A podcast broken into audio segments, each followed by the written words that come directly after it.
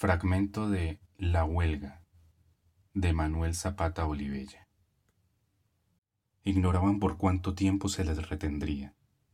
Las horas, largas, silenciosas, iguales, les recortaban la vida.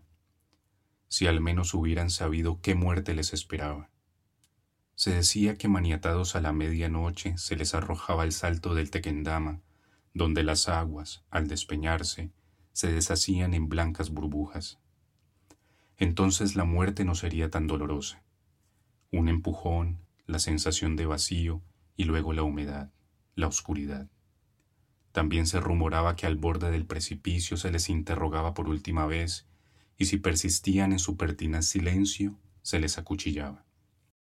La blanca catarata, por ser de noche, nunca reveló el tinte de la sangre. Llegó un mensaje de la calle. Podía dársele crédito. La letra era conocida. Los camaradas sabían dónde estaban detenidos.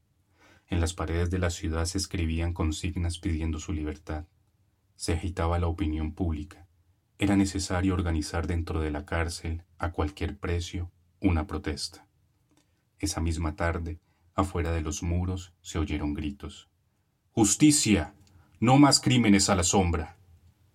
Sonaron algunos disparos y se escucharon pasos que huían. Después alcanzaron a ver a tres detenidos, un estudiante y dos mujeres. El muchacho tenía las ropas ensangrentadas. Alguien de los prisioneros lo reconoció cuando le conducían a través del patio. Se le encarceló en celda aparte. A las mujeres se les retuvo por dos horas y en la noche fueron trasladadas a otra prisión.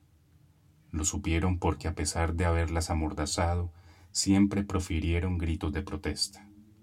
Las ultrajaron.